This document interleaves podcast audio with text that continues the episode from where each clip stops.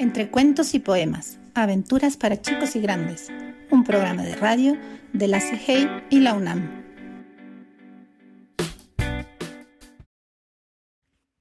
La cama de plumas de Ágata, de Carmen Agra Didi. Mi amiga Ágata es la dueña de esa tiendecita situada entre esos dos rascacielos. Ella y la estambre y teje telas que después vende. Las figuras y flores de sus telas son tan originales y sus colores tan vivos que la gente viene de todas partes de Manhattan a comprarlas. A Ágata le encanta conversar.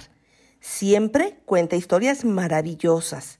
Es más, se puede decir que cuando Ágata relata un cuento, Nadie pierde el hilo de la conversación. Esta es una historia que ella misma me contó el otro día. Debe ser verdad, porque ni siquiera Ágata podría haber inventado un cuento tan increíble como este. Una tarde, un niño pequeño fue de compras con su mamá a la tienda de Ágata. El niño estaba muy aburrido y comenzó a jugar con un pedacito de tela roja. Ágata se le acercó y le dijo, Esa tela es de seda. ¿Tú sabes de dónde viene la seda? El niño movió la cabeza en forma negativa. La produce un gusano, dijo Ágata. Mm, ¿Un gusano? No. Sí, sí, un gusano de seda dijo Ágata. Oh, ¿y qué clase de gusano produce esto? preguntó el niño con entusiasmo, mientras sostenía en su mano una bola de hilo de algodón. Ah, esa es una buena pregunta, respondió Ágata. Eso es algodón y no viene de ningún gusano. Viene de una planta que crece en la misma tierra. ¿Y las demás telas? preguntó el niño. ¿Se hacen de otras cosas tan interesantes? Oh, sí. Esto es lana y viene de las ovejas. Eso es fácil. Sí, sí, tienes razón, dijo Ágata. Pero, ¿qué me dices de esta tela? dijo ella. Es hilo de lino. Tócala y fíjate qué tiesa es a que no sabes de dónde viene. El niño pensó y pensó. Por fin dijo, bueno, me doy por vencido. ¿De dónde viene? Mm, de una planta llamada lino, contestó Ágata. Déjame decirte algo que digo a todos los que visitan mi tiendecita, especialmente a los niños. Todo proviene de algo Nada viene de la nada.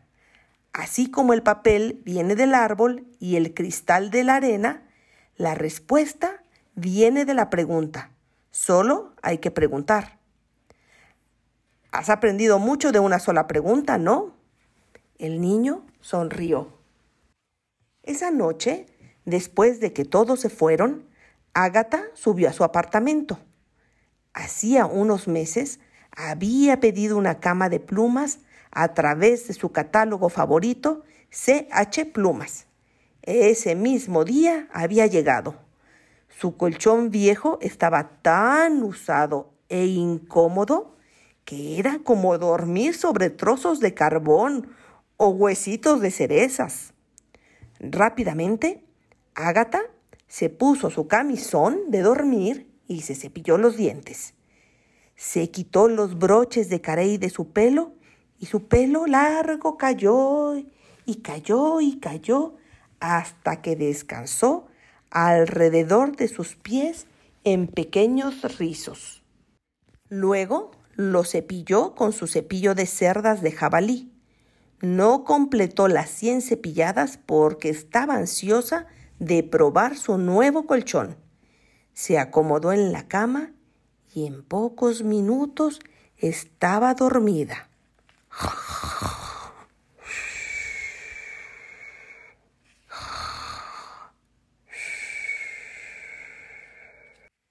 Agata empezó a soñar que su cuarto estaba lleno de extraños sonidos, murmullos y un golpeteo suave como de pequeñas pisadas. Se despertó sobresaltada al escuchar que su ventana se cerró de un golpe.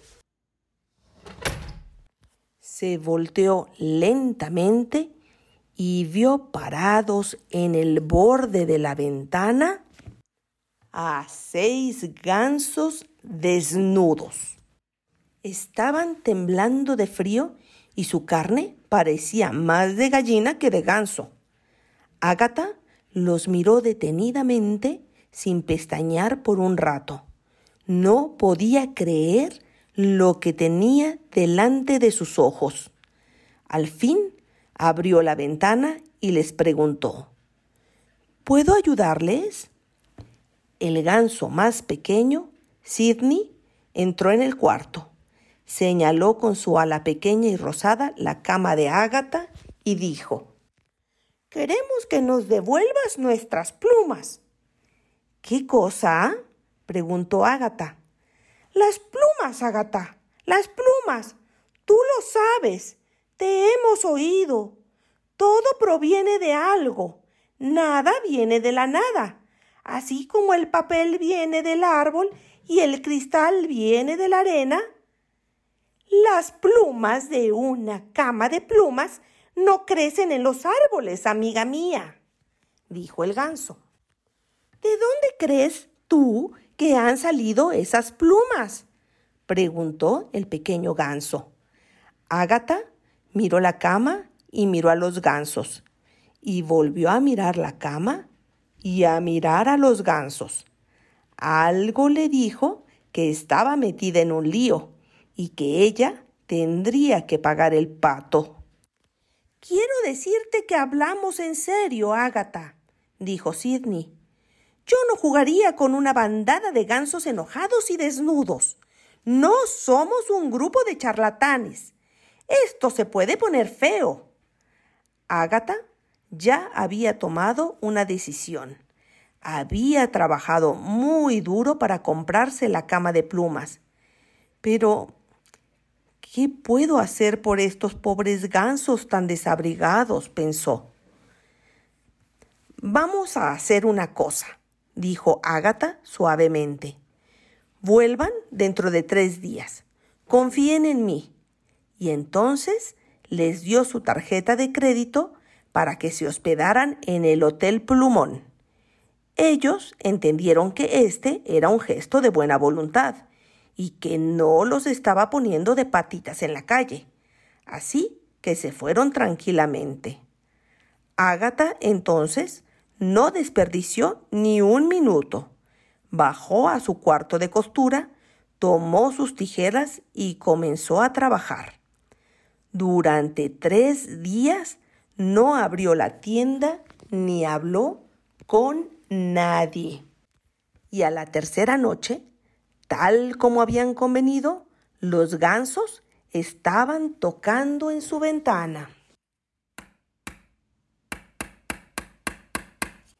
Aquí estamos de regreso, Ágata, dijo Sidney. La pasamos muy bien con esa tarjeta de crédito, pero en ese hotel Plumón nos pidieron veinte pesos y pico. Y yo les dije que nada del pico.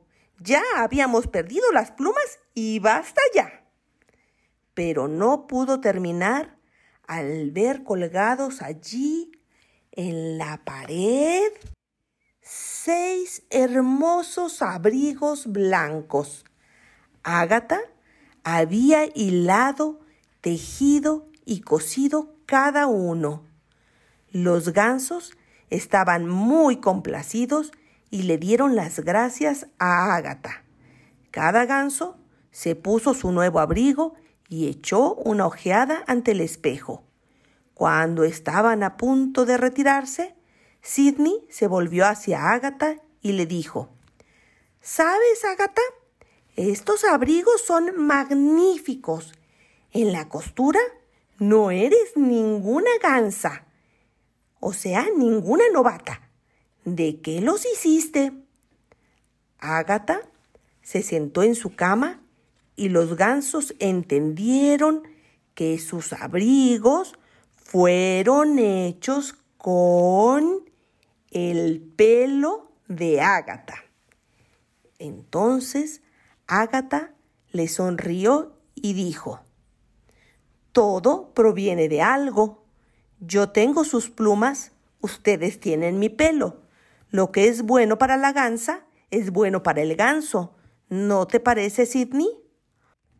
Oh, Ágata, dijo uno de los gansos, nos vamos a descoser de la risa. Ja, ja, ja.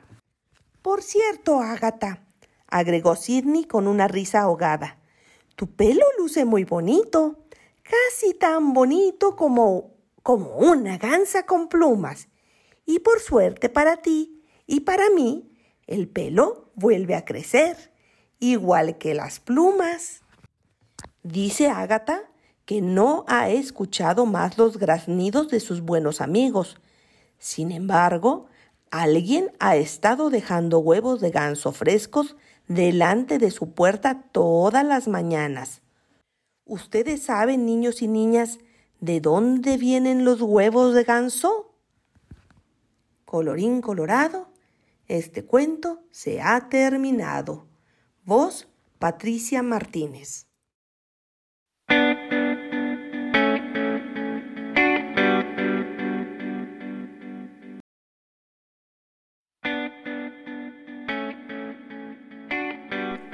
Entre cuentos y poemas, aventuras para chicos y grandes, un programa de radio de la CIGEI y la UNAM.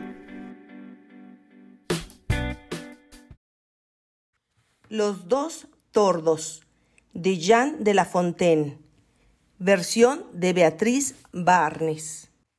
Había una vez un tordo pequeñito, tan pequeñito que era tataranieto de un tordo viejo, tan viejo que era tatarabuelo del tordo pequeñito. El tordito apenas estaba aprendiendo por entonces a volar y buscar alimentos, pero como todos los tordos pequeños, creía que sabía todo de todo. El tordo viejo volaba y observaba. Hablaba muy poco de lo que sabía, pero en verdad sabía todo lo que tiene que saber un tordo. Un día Después de mirar a su tataranieto dar vueltas y más vueltas, le dijo, Querido tataranieto, anímate y vuela más lejos. Por aquí no encontrarás nada muy apetecible. Estas encinas son muy hermosas, sobre todo ahora que llega el otoño y, las hojitas comienzan a ponerse doradas.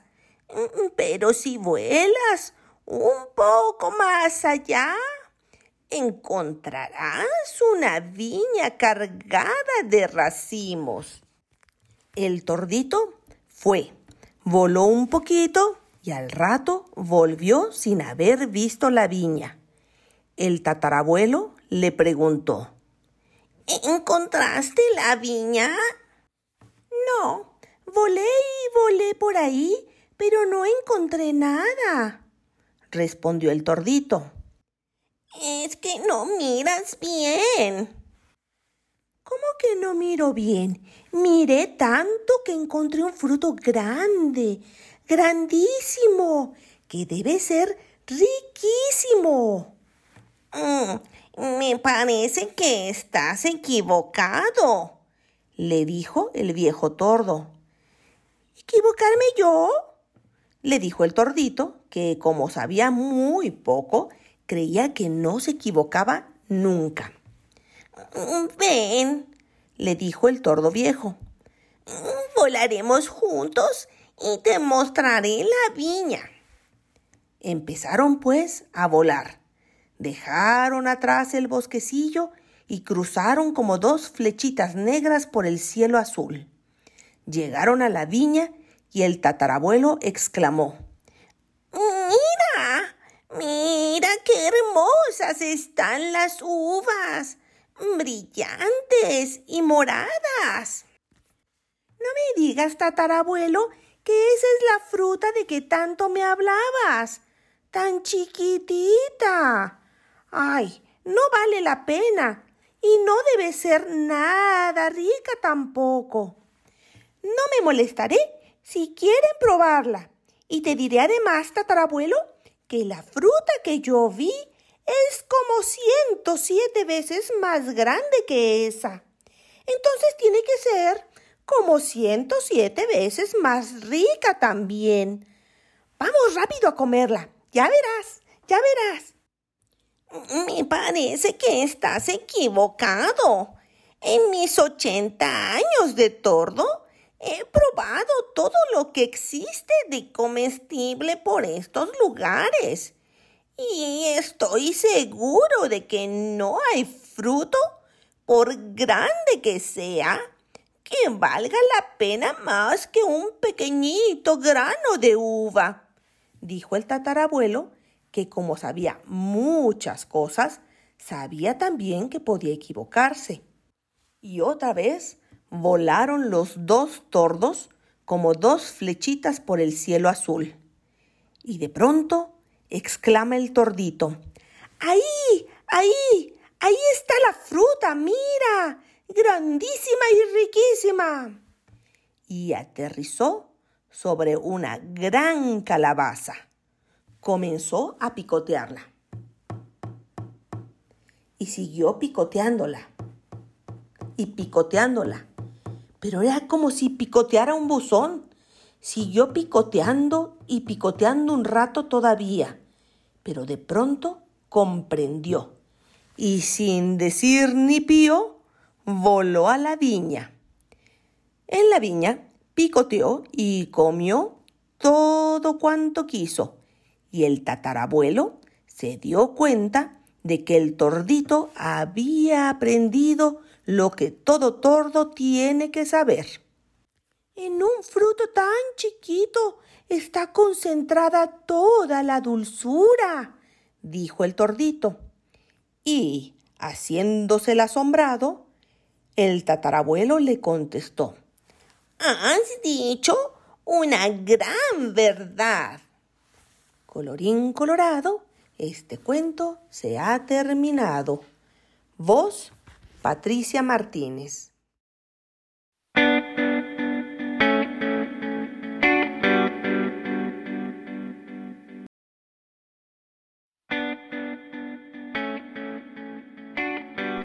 Entre cuentos y poemas, aventuras para chicos y grandes, un programa de radio de la CIGEI y la UNAM.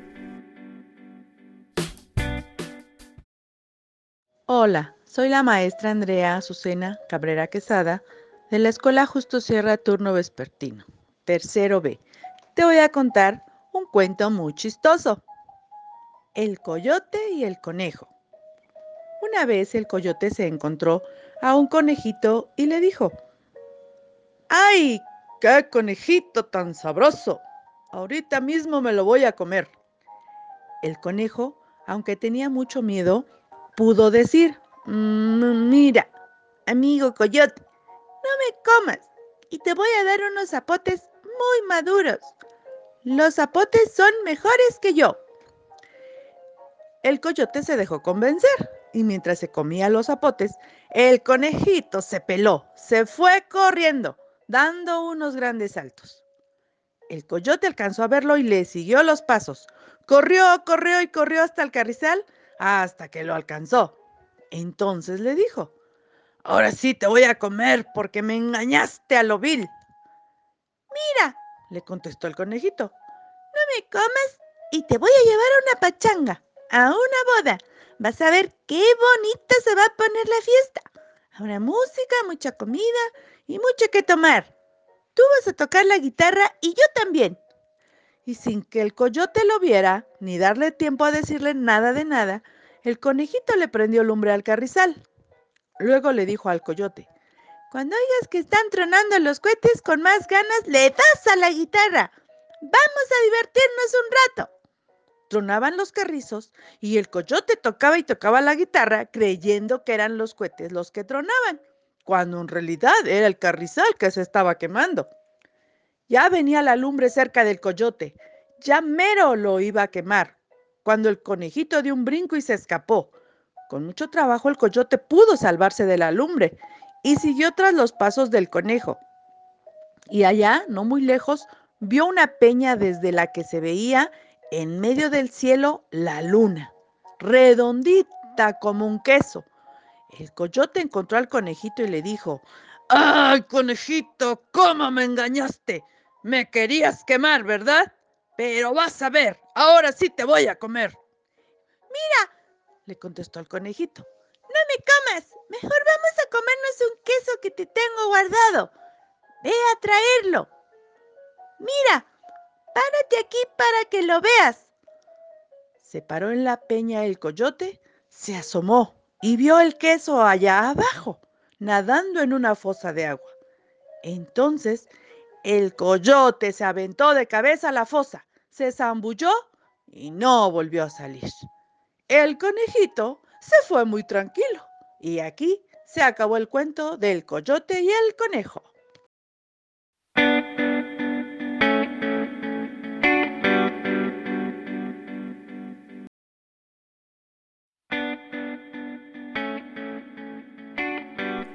Entre cuentos y poemas, aventuras para chicos y grandes, un programa de radio de la CIGEI y la UNAM.